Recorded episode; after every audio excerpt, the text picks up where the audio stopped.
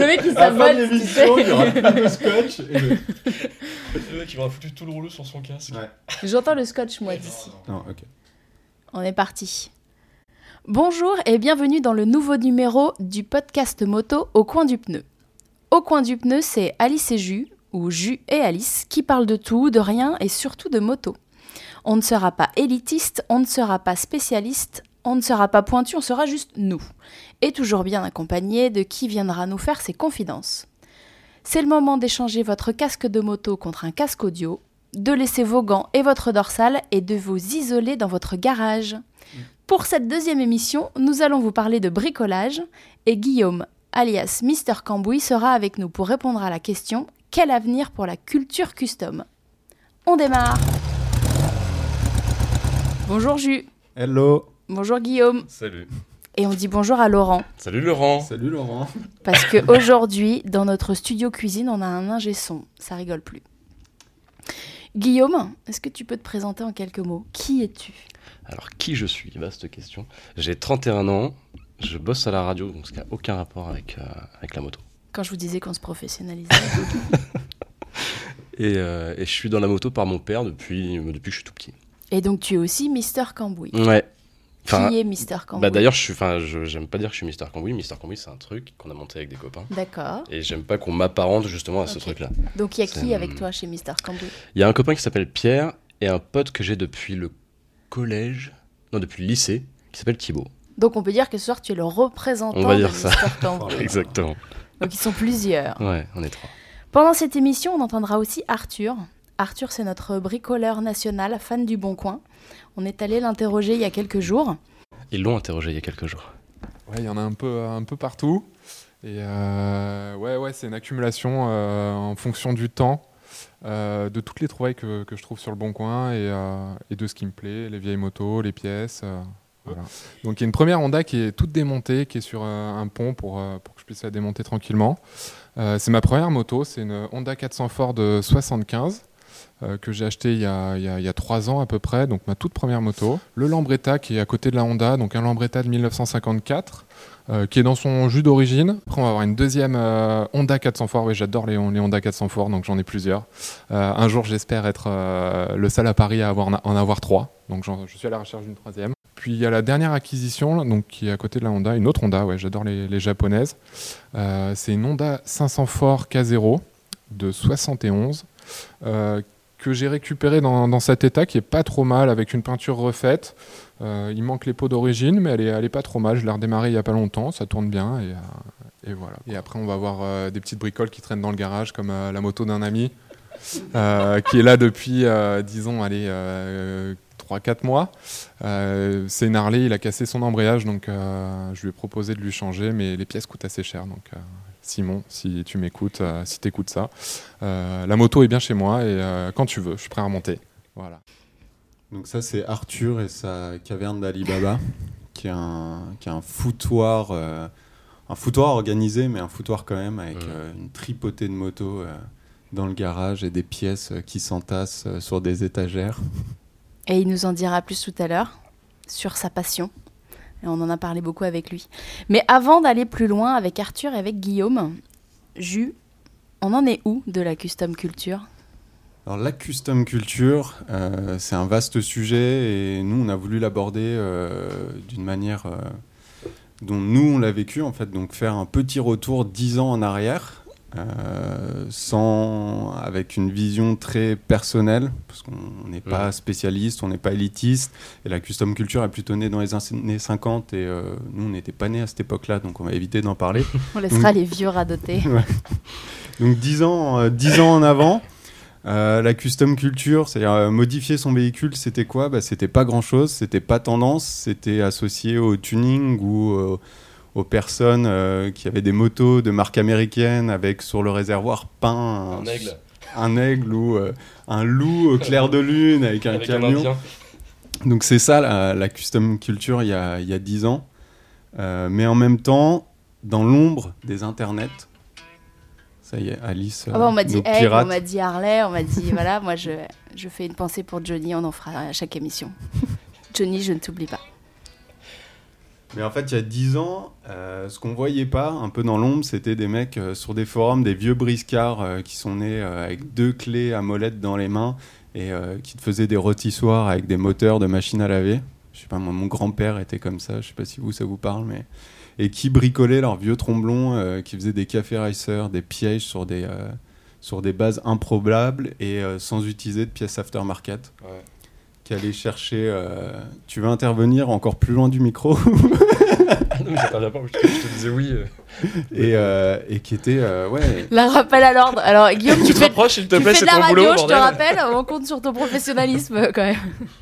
et, euh, et ouais ouais ils, ils allaient euh, les pièces ils achetaient pas en aftermarket ils allaient chez Castorama pour faire leur cul de sel en tôle et, euh, et voilà c'était super impressionnant et, euh, et en fait ce qui nous intéresse aussi c'est il y a 10 ans la production moto c'était pas terrible on se rappelle des Ducati Multistrada euh, ancienne génération des, euh, Ouais, Je l'aime bien.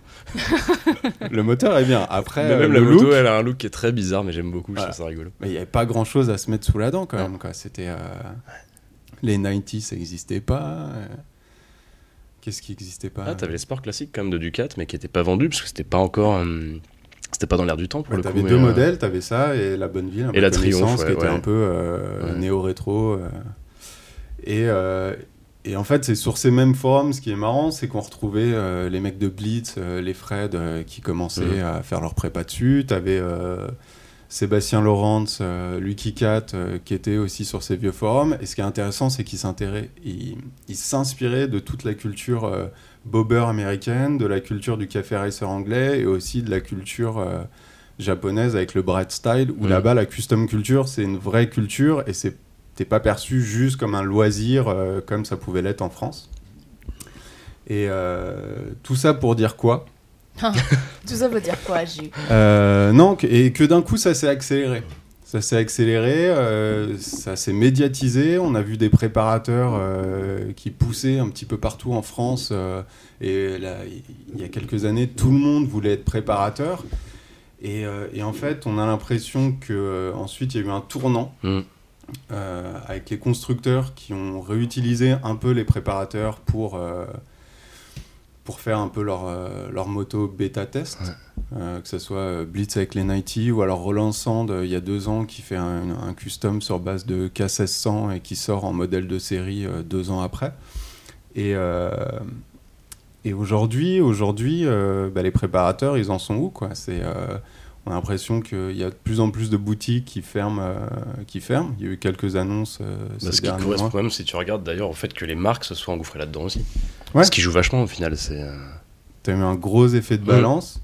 Et on a l'impression qu'aujourd'hui, les préparateurs, ça redevient une passion, ça redevient des gens un petit peu de l'ombre comme Arthur, peut-être comme toi, tu nous le Mm. diras après, qui vont rester euh, à continuer à bricoler leurs pièges euh, dans le fond de leur garage, euh, sur, sur des forums obscurs.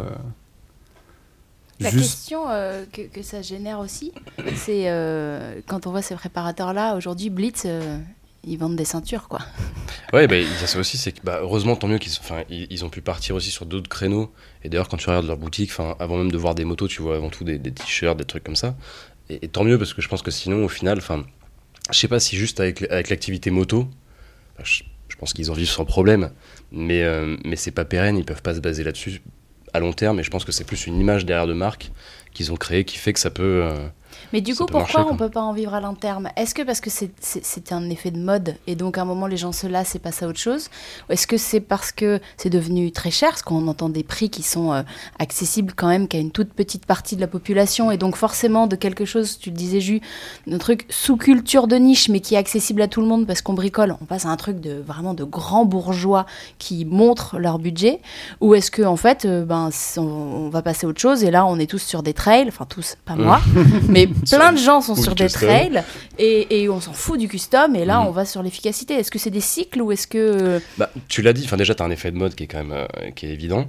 Après, tu as aussi autre chose. Je pense que le côté, enfin, moi, le côté mode fait que c'est forcément cyclique, donc il y a un truc où ça va finir par s'éteindre. En revanche, sur les prix, je pense que c'est juste. Enfin, moi, je suis pas d'accord avec. hum, pas forcément ta vision des choses, mais en tout cas, moi je trouve que maintenant les prix sont vachement redescendus. D'accord. Il y, a, il y a quelques années, on était dans des prix qui étaient exorbitants pour des, pour des bécanes dégueulasses que tu trouvais sur le bon coin avec juste un coup Tu, de peinture tu les dessus. trouves encore d'ailleurs, elles y sont Que tu- toujours. elles sont pas parties, on peut encore Elles les trouver. Elles ont- le kilométrage n'a pas bougé d'ailleurs. Mais, euh, mais pour le coup, je trouve que c'est redevenu dans un truc plus raisonnable. En revanche, on, on est passé sur les, enfin, la catégorie pro. Les mecs sortent des, des, des- des motos aujourd'hui qui sont euh, des, des, des œuvres d'art presque. Et là, pour le coup, tu es dans des prix qui sont, euh, enfin déjà, qui sont pas dans nos bourses et qui sont, c'est même pas fait pour rouler. C'est-à-dire que tu vas dépenser 30 000 balles dans un truc que tu vas mettre dans un salon. C'est peut-être pour ça aussi que ça s'est euh, doucement euh, éteint cette mode, Ouais. parce que tu dis, c'est pas fait pour rouler en fait. Ouais, enfin, c'est ça. compliqué de rouler euh, en ancienne préparée ou. euh, Ouais, mais regarde déjà, même, enfin, je trouve que le, enfin, que le, la plupart du temps, enfin, ce dont on parle, c'est les cafés racers. Et au final, quand tu penses aux cafés racers, le but c'était d'aller euh, avec tes potes dans, dans un bar picolé. Et, et Ouais. au final, c'était pas de faire de la route avec ta bécane. Donc, quelque part, la fonctionnalité de la moto, on s'en foutait. Enfin, c'était pas du tout le le, c'était le look. Et donc, du coup, comme tout look, ben, on change de look. Ouais. Le mode passe et on passe à autre chose. Et ce que tu disais tout à l'heure, ce qui est, enfin, à mon avis, hyper vrai, c'est le fait que les marques, enfin, que, les grosses enseignes se sont engouffrées là-dedans, fait que forcément tu perds aussi un petit peu ce charme de, euh, du fait à la maison, de l'auth- l'authenticité et tout ça.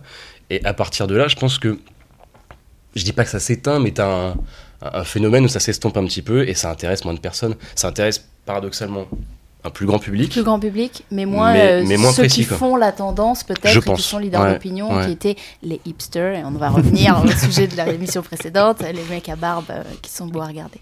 C- Ce qui fait, et et c'est peut-être là où tu vas nous expliquer euh, ta posture à, à toi, on écoutera après celle d'Arthur, mais visiblement ce qui fait que ça dure d'une autre façon, c'est la passion. Ouais. C'est-à-dire que ça veut dire que vous avez toujours envie de bricoler. Je dis vous parce que moi je bricole pas, mais Mhm. vous avez toujours envie de bricoler et il y a toujours des gens qui ont envie, pour eux ou qui délèguent comme à ton garage, euh, envie de payer pour avoir une belle moto. Ouais. Oui, mais parce que justement, enfin, je pense, Arthur, je le connais pas pour le coup, mais de ce que j'entends, il y a un côté avant tout passionnel. Il n'y a pas ce côté mercantile, c'est-à-dire qu'en fait, tu vas retirer l'aspect financier pour vivre. Tu dois sortir trois bécanes par mois. C'est un truc qui en fait te fait forcément. Mais comme toute passion, à partir du moment où tu dois en vivre, tu as un rapport à l'argent qui, qui va fausser euh, ton, ta, prise de position et, tes envies. Parce que tu vas rentrer dans un calcul de euh, est-ce que c'est rentable de, de faire ça, euh, en combien de temps je vais le faire et tout ça. Et à partir de ce moment-là, je pense que tu vois, Arthur, il, est, il a pas l'air d'être du tout dans cette démarche-là. Il fait son truc dans son garage et il kiffe. Bah justement, on va écouter Arthur qui nous parle de ça. On lui a demandé s'il avait envie d'en vivre ou pas. C'est pas, c'est très compliqué parce que ça reste vraiment très personnel. Je, peux, euh, par exemple, un ami vient me voir, me dit ouais, euh, j'ai besoin de ça, ça, ça, ou de monter ça. Pas de souci, une restauration. Après, c'est pour le moment, hein, on ne sait pas plus tard euh, qu'est-ce qui se passera, mais ça reste vraiment pour moi, quoi. Donc toutes les motos qui sont ici, je, je pense même pas les revendre, c'est ou plus tard.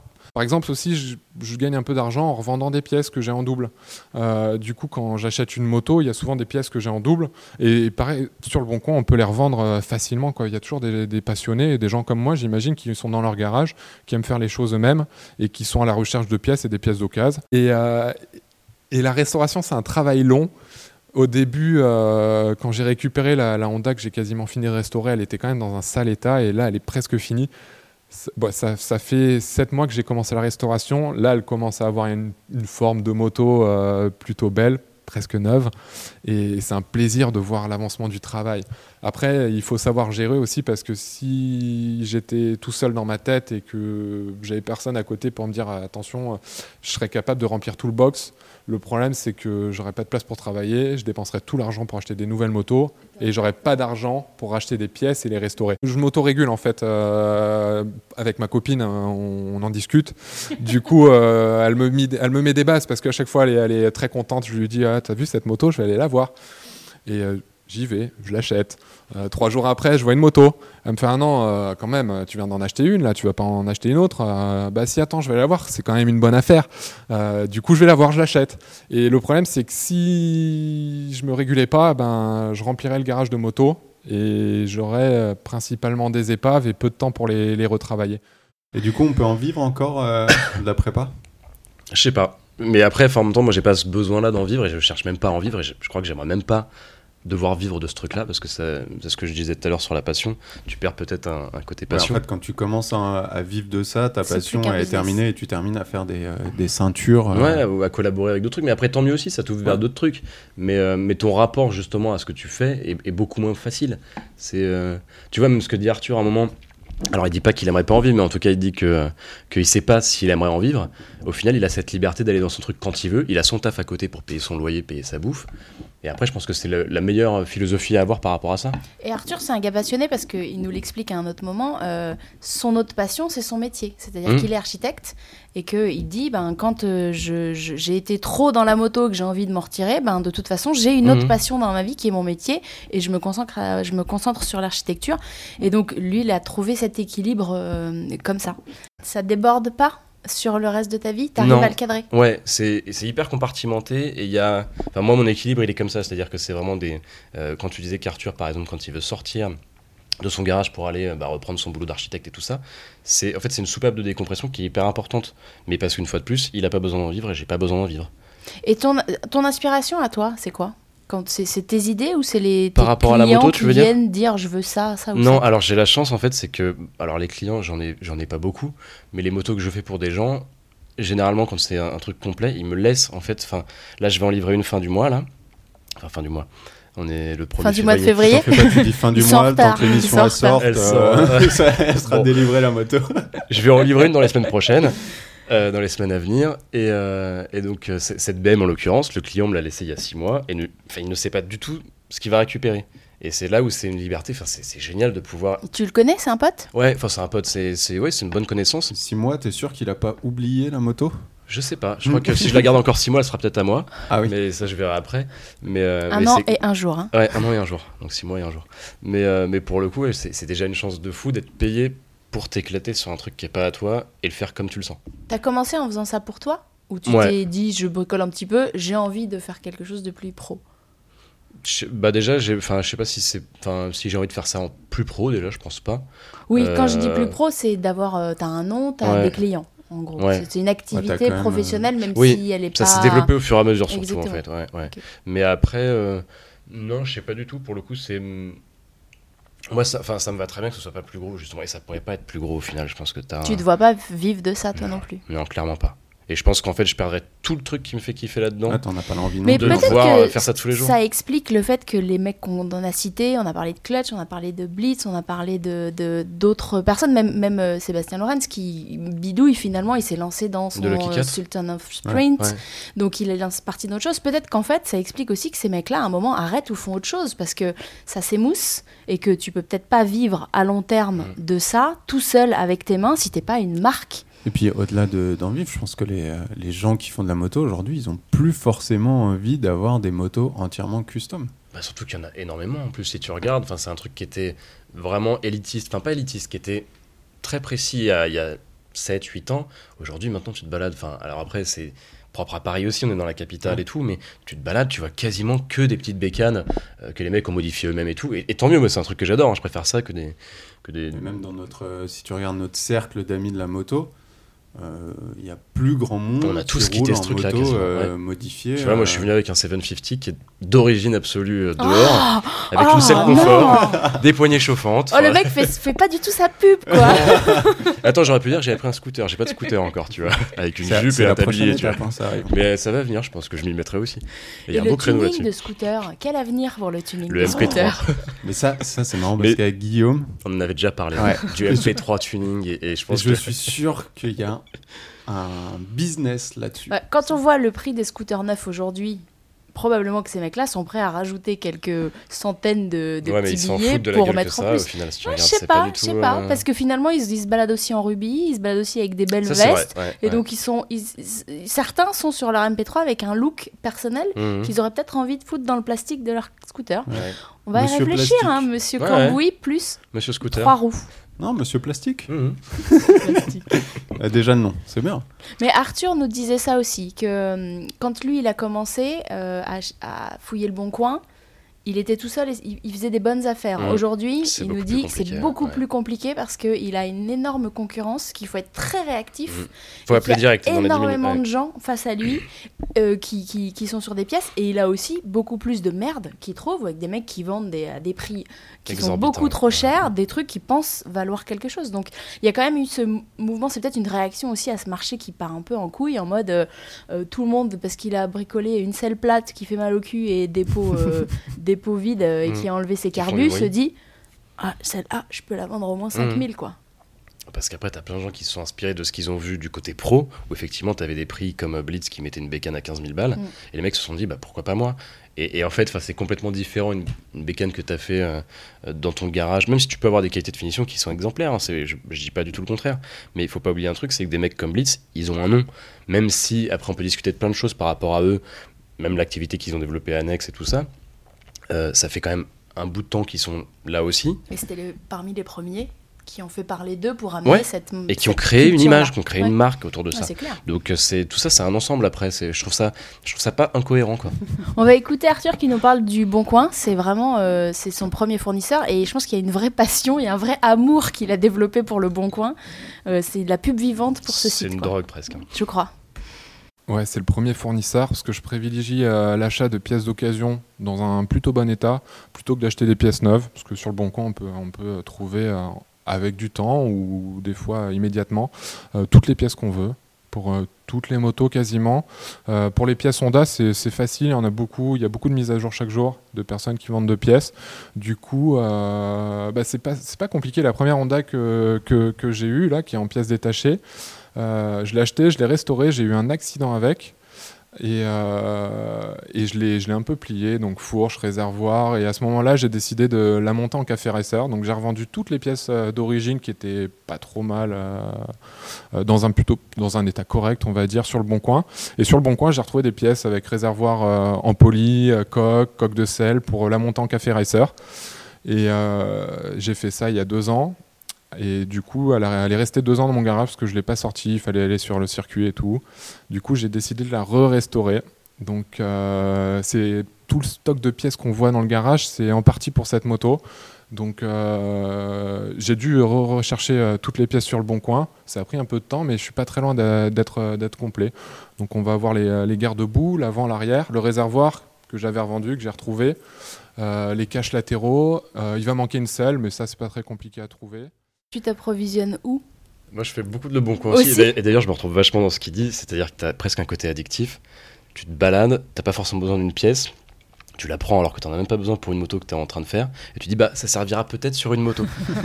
tu descends dans mon atelier, il y, a- il y a le garage, mais en dessous, t'as l'atelier. Tu descends dans l'atelier, t'as 25 mètres carrés qui sont pourris de trucs que j'ai accumulés au fur et à mesure des années ou que j'ai démontés de certaines motos et qui seront peut-être jamais remontés sur une moto. Le syndrome du au cas où.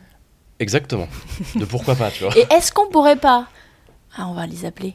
Est-ce qu'on pourrait pas faire une moto que avec des pièces achetées sur le bon coin au cas où? C'est-à-dire que tu pars pas de ta ligne finale, mais tu pars de ce que tu as dans ton stock. Et tu fais avec. Et avec Arthur, on vous fait un challenge et vous devez monter une moto avec les Moi, pièces je que pense vous qu'on avez peut en faire déjà en 8 à mon stock. avis. hein. Ah, ça serait Ou beaucoup trop hein. Le connaissant, je pense qu'on peut aller dans, dans un chiffre un peu plus gros. Mais euh, Ce serait génial. Mm. On va les appeler. Ok, le bon Mais coin, on Arthur, arrive. déjà, on lui envoie euh, tout ce qu'on a enregistré euh, de lui à Mm. Le Bon Coin. C'est une pub vivante pour Le Bon Coin. Ouais, bah, ça il s'en vit ressent, Le euh, Bon ouais. Coin. Ouais, mais il- visiblement, c'est aussi la rencontre avec les gens. Que toi, tu as peut-être avec ces gens qui viennent te demander des motos. Je pense que c'est peut-être le même genre d'échange. Ou même m'acheter des pièces, c'est-à-dire que, enfin, Ah à côté ouais. des motos que je fais, je vends aussi énormément de pièces, et c'est ce qui fait d'ailleurs que je peux aussi réinjecter ça dans des motos perso. C'est aussi la vente de pièces détachées, d'occasion et tout ça, parce que chaque moto que je désosse et que je refais, euh, les, enfin, certaines pièces partent à la benne, mais la plupart du temps j'essaie de les revendre. Et comme d'ailleurs c'est des bécanes assez vieilles, ça peut intéresser des gens qui veulent euh, justement remettre leur moto d'origine. Après, il y a un truc qu'il disait tout à l'heure et qui est euh, assez pas alarmant, mais sur les prix. Euh, il y a encore quelques années, tu payais des bécanes qui roulaient hein, de- des années 80, dont personne ne voulait, pour euh, une poignée d'euros, pour 100, 200 euros.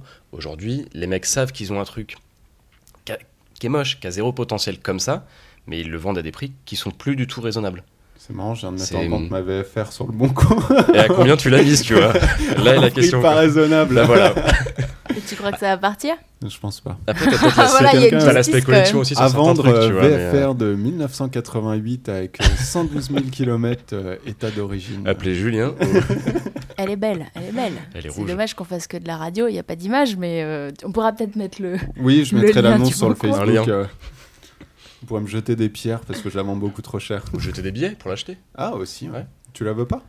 Non, j'ai j'ai plus de place. C'est pas, c'est pas une question de volonté, hein, c'est que j'ai vraiment plus de place. Il achète que bon des copain. pièces, il achète pas des motos. Si tu veux, je te rachète la moto démontée. Non, mais je vais acheter une moto neuve pour être un punk moi aussi. Ouais, ça j'aime bien.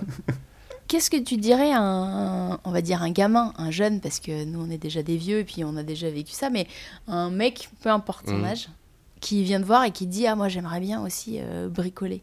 Mais j'en reçois pas mal en plus d'ailleurs qui passent euh, régulièrement quand je suis en train de, de bosser sur des trucs pour m'acheter des pièces et au final on se retrouve à prendre un café le matin ou une bière le soir, ça dépend de, l'heure du, du créneau de passage, mais on se retrouve généralement avec des profils qui sont assez similaires, c'est-à-dire que les mecs peuvent avoir 20 comme 25, tu retrouves un peu cette, euh, cette passion qu'on a tous eu, ou en tout cas déjà de rouler avec un truc un peu, un peu différent des autres. Au final, maintenant il y a tellement de trucs différents que tu as l'impression que tout le monde roule avec le même truc. Mais, euh, mais tu retrouves vraiment dans tous les profils l'envie de faire aussi soi-même les choses. Et beaucoup de gens viennent m'acheter des guidons, des, des selles, des trucs comme ça, dans le but de le monter euh, chez eux derrière. Et les mecs m'envoient des photos, ils ont fait ça sur le trottoir. Enfin, ouais, ouais, parfois sur le trottoir, dans la rue, devant les gens. Et ça, je trouve ça super rigolo. Quoi. Et, et ça se fait toujours sur des anciennes. Moi, je suis pas très calée en mécanique, mais j'ai l'impression qu'avec des motos récentes, euh, tout le, le côté, euh, à la fois d'un côté injection et de l'autre côté électronique, l'électronique surtout qui fait que c'est et beaucoup, tout ça. beaucoup plus compliqué en fait. Ouais. Est-ce que demain, tu crois que dans 10 ans, on pourra encore euh, bricoler des motos qui ont, qui ont 20 ans, quoi? C'est-à-dire des motos de 2000, Bah, déjà, est-ce 2010? qu'il en restera? Parce qu'elles seront toutes bricolées, à mon avis. Mais tu as aussi ce côté-là, la facilité que tu as sur ces bécanes-là, c'est que moi, j'aurais du mal à attaquer une moto, enfin, une, une moto moderne et nouvelle en me disant, enfin, je vais, je vais la refaire parce que si a priori elle roule bien comme ça et, qu'elle est top, j'ai pas, pas de raison d'y toucher. C'est pour ça que je pars souvent sur des, des débris qui sont euh, dans des états pourris parce que j'ai pas de scrupules. Je me dis, je peux pas faire pire. tu vois, donc forcément, ce sera, ce sera pas un échec, tu vois, à ce niveau-là. Et effectivement, tu parlais d'électronique, c'est le pire truc du monde. Enfin, moi, je déteste ça. hein. C'est vraiment mon.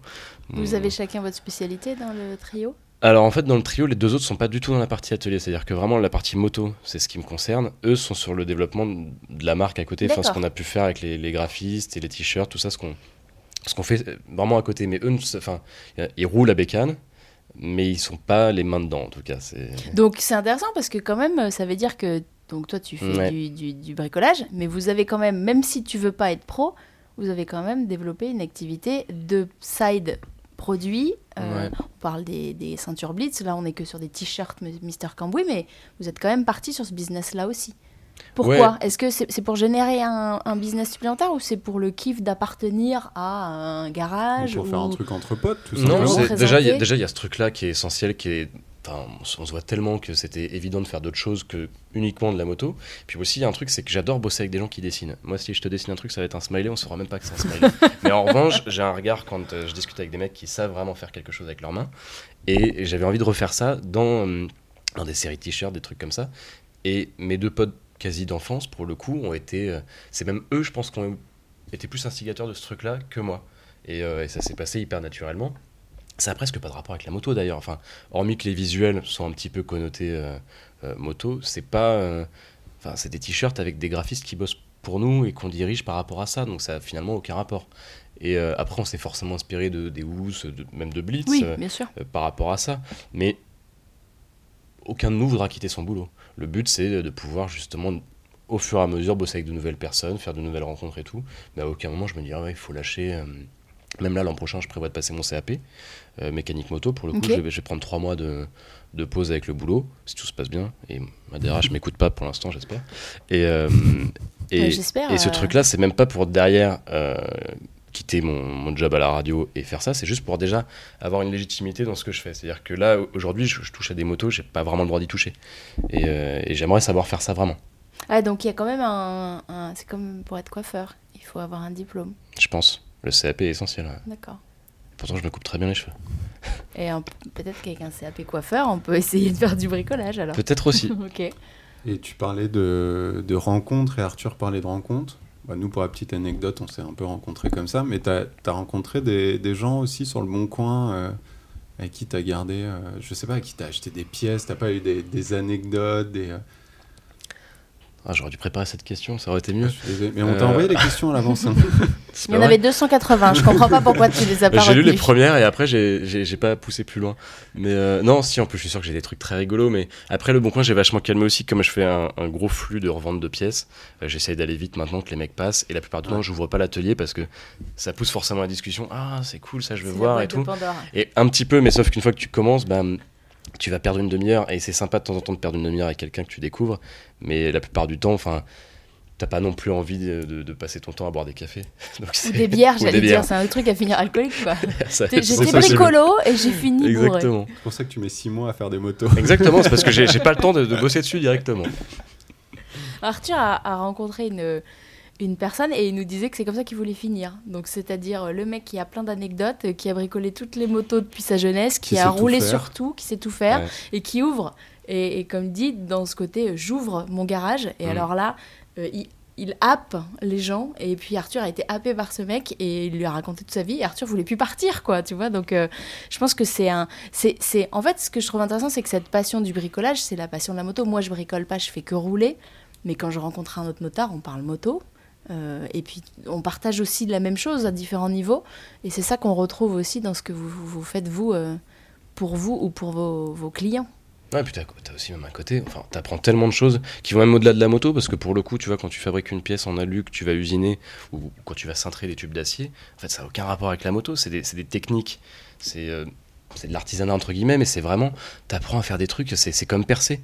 Euh, Il y a- il y, a 5 ans, enfin, il y a 5 ans, je savais déjà percer des trucs et, et mettre des clous quelque part, mais ce que je veux dire, c'est que t'apprends des techniques qui vont te permettre de faire autre chose. En fait, t'apprends Et sur chaque cumulé. moto, c'est ça Tu leur, as- Toujours, tu bah, leur bien as sûr. pas dit euh, Non, bah non, bah d'ailleurs, faut pas que je leur montre tout- toutes les photos de de- d'étapes, étapes. mais, euh, mais effectivement, bah, c'est ça qui est génial, c'est que c'est c'est hyper pédagogique comme truc. Et ce que tu retrouves pas sur forcément, tu parlais de moto récente, sur les motos récentes où finalement l'aftermarket, euh, c'est plus du plug and play Bah, que vraiment du, de de pièces, de, d'un savoir-faire. De... Tu vas ouvrir un catalogue et tu vas choisir ce que tu veux mettre pour la personnaliser. Ce qui est très bien aussi, hein, au contraire. hein. Et d'ailleurs, enfin, la, la facilité, quand euh, moi je bosse sur des motos modernes, c'est ça m'éclate. Je change une ligne d'échappement, une selle, euh, un arrière-cours en une demi-heure en fait. Mais parce qu'il te faut juste euh, deux clés et que c'est prévu pour ça. Mm. Donc t'as t'as même pas à te poser de questions.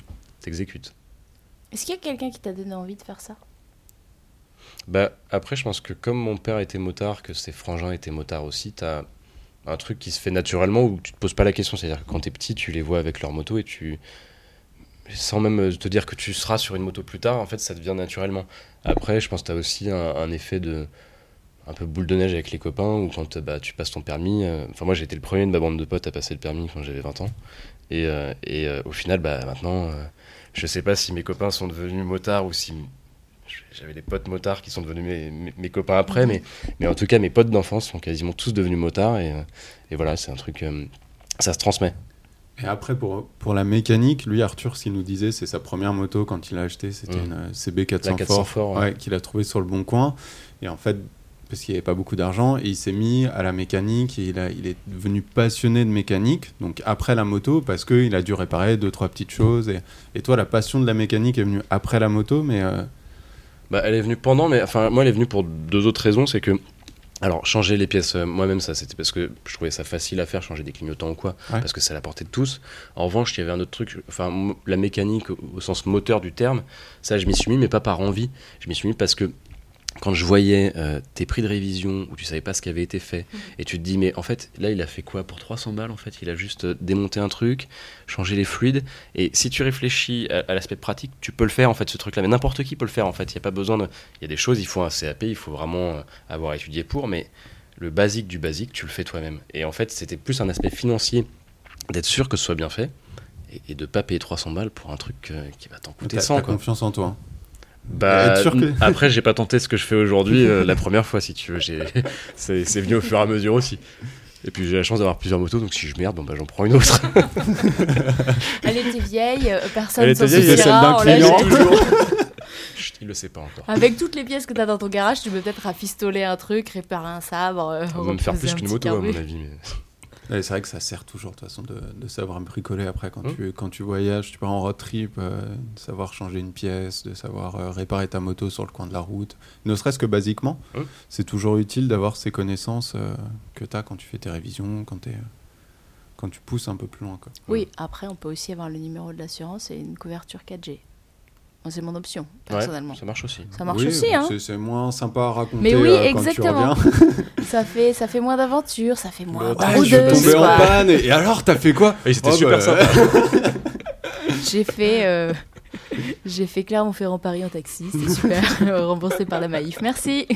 À un moment pendant cette mode de la custo, il y avait un peu une espèce de, de climat où tu avais l'impression que tu étais obligé d'avoir modifié ta moto, tu étais obligé de savoir la bricoler, et il y a quand même une grande partie des gens qui s'en foutent, qui n'ont pas envie de savoir bricoler, qui n'en ont rien à faire et qui veulent juste rouler ou la donner dans les mains de quelqu'un. Ouais. Alors, en effet, il y a une question d'argent. Tout le monde n'a pas les moyens euh, de, de se payer des révisions euh, sur certaines motos qui coûtent très cher.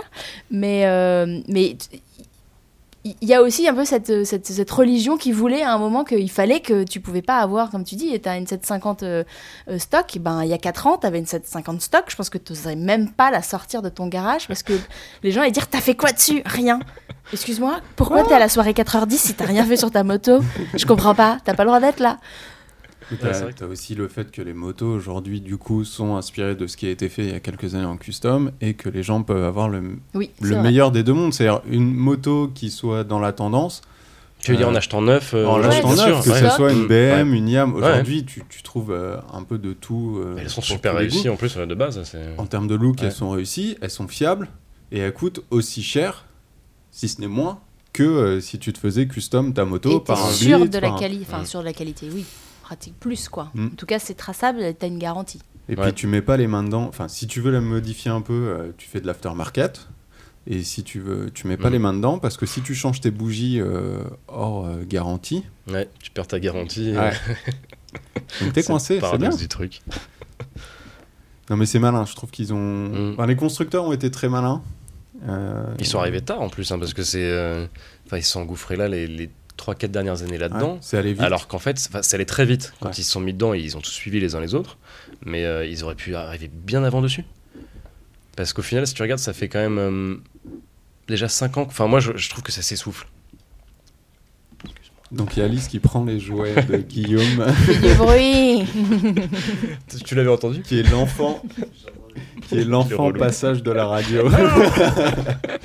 Je sais plus ce que je te disais, mais. euh, Parce que si on doit, Qu'est-ce qui on doit s'approcher d'une conclusion que je ne vais pas réciter, mais euh, c'est que finalement, que tu une moto prépa, une moto pas prépa, que tu mettes les mains dedans, que tu mettes pas les mains dedans. On aime tout le monde, c'est ça que tu veux dire Mais non, mais ce qu'il y a, c'est la- c'est la passion. L'émission euh, consensuelle. Oui, on avait annoncé des trucs avec des gros mots, des. des, des, des- On n'en a des- pas dit un seul, hein, et moi, c'est un exploit. Si une j'ai dit demi-heure, couille. euh, Ah, je vais dire merde alors. Comme ça, c'est. Oh, merde, c'est pas un gros mot. Mais non, mais ce qui, ce qui reste, euh, ce qui reste sur des, des gens comme Arthur, comme toi, qui n'ont pas envie de se professionnaliser et ce qui, ce qui te donne envie de continuer, au-delà de la tendance, au-delà de l'effet de mode, c'est la passion. C'est ça. Et la passion, en fait, la passion générale, c'est-à-dire la passion pour la moto. Oui, même pas pour Pas la passion pour mettre les mains dedans. Si Je on crois regarde ce qui se ça. passe là, nous on se connaît aussi grâce à ça en fait. Mm. C'est qu'on s'est retrouvés par des potes qui, juste parce qu'en fait on aime rouler, c'est même pas. et on- à la rigueur, on s'en fout d'avec quoi on vient. Et la preuve, les dernières fois, on s'est vu en dehors. Mm. euh, je crois qu'on jugeait plus trop les motos sur l'aspect esthétique. Non. Il fallait d'ailleurs que ce soit pas bon. Oui, voilà, c'était une autre Confère l'émission euh, précédente. c'est ça qui nous rapproche tous. Enfin, a- avant, avant la- le, le contenu de la moto, c'est la moto en soi, mais c'est pas euh, forcément ce sur quoi on roule. Ouais. Et c'est peut-être des degrés différents. Est-ce que Mhm. tu as envie de la modifier? Est-ce que tu as envie de mettre les mains dedans? Est-ce que tu as envie d'approfondir? Savoir comment ça fonctionne? Je sais que je pourrais pas personnellement, et c'est comme ça que j'ai commencé à mettre les mains dans mes motos. C'est je voulais comprendre comment ça marchait Mhm. et euh, Tu voulais comprendre comment ça ne marchait pas. également, également. C'est une, bonne... c'est une bonne façon de rentrer dans une moto. Pourquoi elle ne fonctionne pas? Ah putain, en plus, un truc qui est hyper didactique, enfin, le, par rapport à une bagnole où tout est en- encaissé, où tu vois rien, là c'est hyper accessible. Enfin, sur, c'est- sur les c'est presque évident quoi. sur les motos d'il y a quelques années où il n'y avait pas trop d'électronique, tu Oui. pouvais encore. Ouais, maintenant Aujourd'hui, euh, mais- tu touches à un câble, à un truc, un machin. Enfin, tu peux plus rien faire en fait. Et même Oui, les, mais tu- les garages Mais même n'importe. Enfin, tu comprends quand même la, la- la cinétique, c'est-à-dire que tu vas comprendre ce qui se passe dans toute la chaîne jusqu'à au fait que ça transmette l'énergie sur ta roue, alors qu'avec une voiture, c'est plus compliqué d'intégrer Ah ce truc-là. Bien sûr. Ça devient compliqué. hein. Ouais, c'est une Enfin, conclusion. on a perdu. Alice. C'est une- conclusion complexe, bizarre, en fait, hein. Il a dit des mots comme cinétiques. Il a dit des gros Ouais. mots. Il a fait des gestes, donc Faudra, j'ai un peu faudra que je vérifie d'ailleurs euh, la, la définition euh, après. Mais... Ouais. C'est courroie, Mm, chaîne, ouais. c'est ça?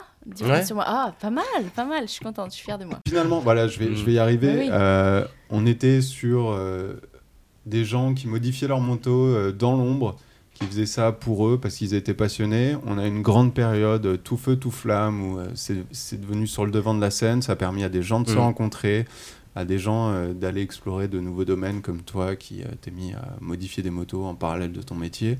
Ça permet à des sites, des communautés d'émerger. Et aujourd'hui, ça retombe parce que ça a été repris par des, des marques. Ça retombe, mais ce qui reste derrière, c'est des gens comme Arthur qui continuent à bidouiller dans leur garage juste pour eux. Et que t'as toujours eu et que t'auras toujours d'ailleurs. Ouais, exactement. Mm. Et Et c'est ils ça. le font pas pour les autres, ils le font pour eux avant tout. Quoi. C'est, euh, Donc c'était une parenthèse. Et demain, la, la custom culture, euh, qu'est-ce qu'il en restera? Ben, c'est, J'ai envie de dire que ça sera des passionnés. Ouais, et puis ça bougera pas au final. Tu étais poussière, tu redeviendras poussière. Ah, c'est beau. c'est c'est Dieu qui disait ça? Johnny, non? Johnny? Dieu, bah c'est pareil. c'est de Dieu, Johnny. Poussière, poussière. Voilà. Merci. c'est tout? On est bon? Ouais, tu veux nous faire un. C'était l'épisode 2. Merci de nous avoir suivis. Retrouvez-nous dans, dans le troisième épisode. Retrouvez-nous on, a- on l'abonnement. annonce Les rien pour réseaux l'instant. sociaux. On ne les, sait euh, pas de quoi la vie sera faite. Bah si, il faut parler d'un troisième épisode quand même. Ah ouais, on fait, on fait teaser. Bien sûr, on en a déjà 4, Mais 5 ouais. de prévus. On Mais sait, ouais. Ils on sont sait en boîte, tout. ils sont prêts. Ils sont en à l'écoute. euh, Activez les Exactement. notifications sur Facebook. Ils sont partis en prod. Alors Twitter. voilà, je vais faire cette conclusion-là. C'était la deuxième émission de Au coin du pneu. Merci Guillaume. Merci. Guillaume est déjà parti en On parlait fait. des Voilà. deux secondes de blanc tout à l'heure, j'ai voulu, les placer. Guillaume reste encore avec nous quelques secondes. Merci Jus, Bah, merci, Intense. sympathique. c'était intéressant. Ça Merci Arthur, parce qu'Arthur n'est pas là, mais Oui. Arthur nous a dit plein de choses, tellement qu'on peut pas tout retranscrire bon ici. coin là, actuellement. Mais là, il doit être sur le bon coin et je pense qu'il a fait déjà quatre nouvelles affaires. et Il a trois motos dans le garage en plus. Amélie, courage. Euh, Merci Laurent. Merci Laurent. Merci Laurent. Il dit rien, il nous écoute. Non, il est, il est en sueur, il en peut plus. Il nous fait des grands gestes. Arrêtez de toucher, arrêtez de toucher. L'enfant passage. On va voir Ouais. si vous entendez quelque chose. Si vous entendez quelque chose et que vous avez apprécié cette émission, ça sera en grande partie grâce à Laurent. Suivez-nous sur Facebook, euh, suivez-nous sur iTunes, euh, suivez-nous sur YouTube, suivez-nous mais, euh, sur SoundCloud. Euh, voilà, on espère que vous avez aimé, que vous êtes amusé, que vous avez appris des choses parce que cette émission était assez instructive. Et puis on, essaie- on, es- on espère surtout, j'en perds mes mots, euh, vous retrouver très bientôt pour un troisième épisode de Au coin du pneu. À bientôt. Bisous, bisous. Au revoir. Bisous. Bon bah cool.